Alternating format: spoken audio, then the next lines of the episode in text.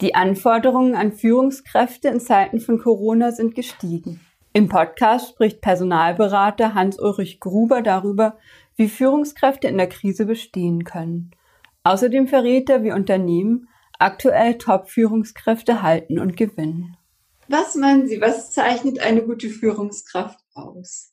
Ja, das ist relativ einfach. Also man muss, muss Leadership haben, man muss äh, Empathie haben, man muss gutes Know-how in der Führung haben seiner Mitarbeiter und in seinem Marktsegment, in dem er tätig ist. Und vor allem muss ich die Fähigkeit haben, die Mitarbeiter dort abzuholen, wo sie stehen, um sie im Sinne der Unternehmensziele führen zu können. Wenn ich immer darauf warte, dass der Mitarbeiter auf mich zukommt, dann ist das zu wenig. Und welche sind die aktuellen Herausforderungen und wichtigsten Ziele für Führungskräfte, gerade jetzt auch in Corona-Zeiten? Das merkt man ja von sich ausgehend selber am allereinfachsten. Da ist eine große Verunsicherung, man weiß nicht, wie es weitergeht. Also bei mir läuft es eigentlich echt gut zurzeit. Aber wie läuft es im nächsten Jahr? Das ist die Ausgangslage, dass eigentlich bei allen eine Verunsicherung da ist, äh, was passiert nächstes Jahr. Und dann ist das wichtigste Ziel eigentlich als Führungskraft, ich muss Zuversicht verbreiten, ich muss Ruhe in der Mannschaft haben, ich muss das Team vorwärts entwickeln können. Das ist eigentlich das Ziel, das ich verfolgen muss. Ich muss in Ruhe vorwärts entwickeln können und die Chancen der Krise nutzen zu können.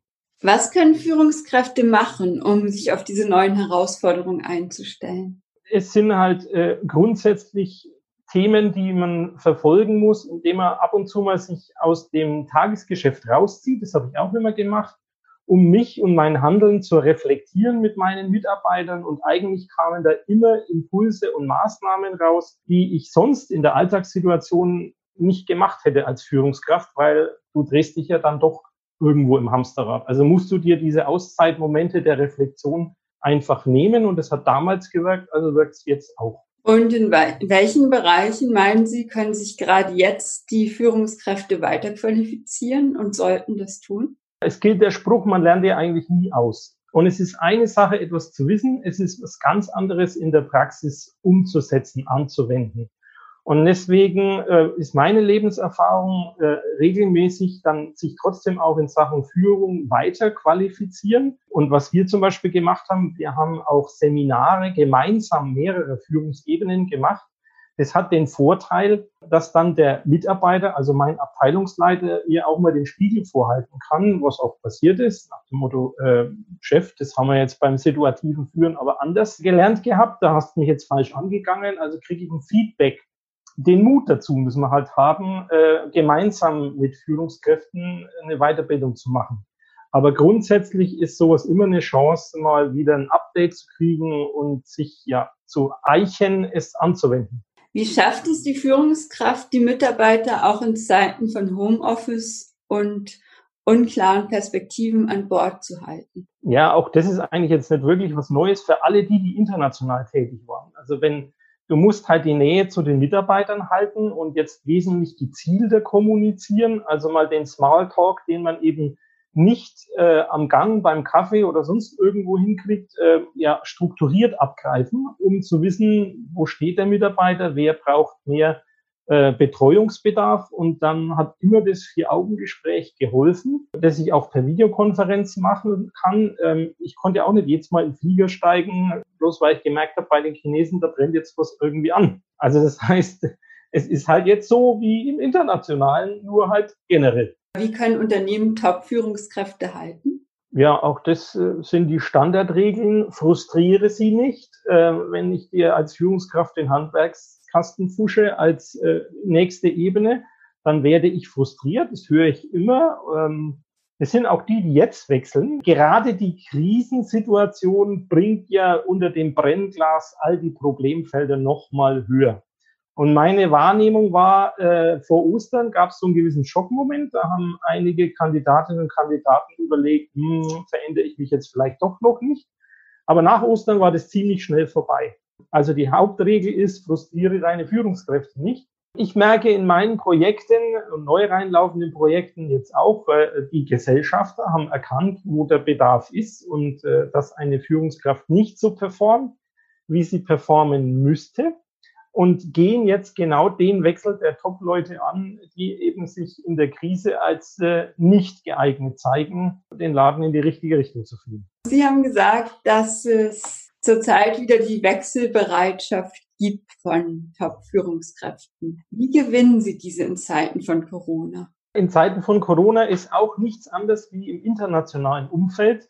Top-Leute sind immer in Bewegung, äh, wenn es nicht passt bei ihnen. Und äh, letztendlich die Werkzeuge, die du im internationalen Umfeld genützt hast, nämlich äh, wir e-mailen erstmal, wir telefonieren miteinander, wir machen eine Videokonferenz miteinander.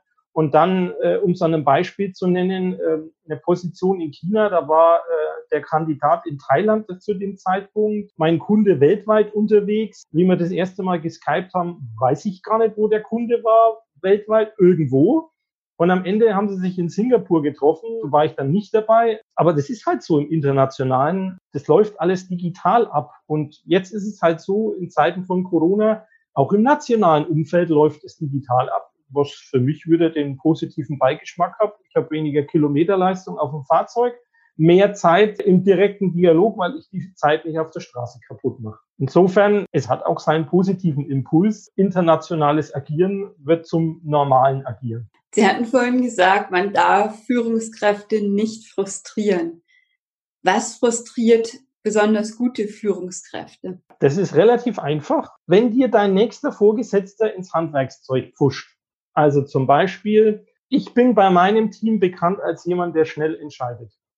Dann kommt eine äh, Thematik, die eine Zustimmung von der nächsten Ebene braucht und die dauert ewig. Das heißt, meine Mitarbeiter nehmen mich auf einmal komplett anders wahr. Äh, der entscheidet immer schneller und auf einmal dauert es.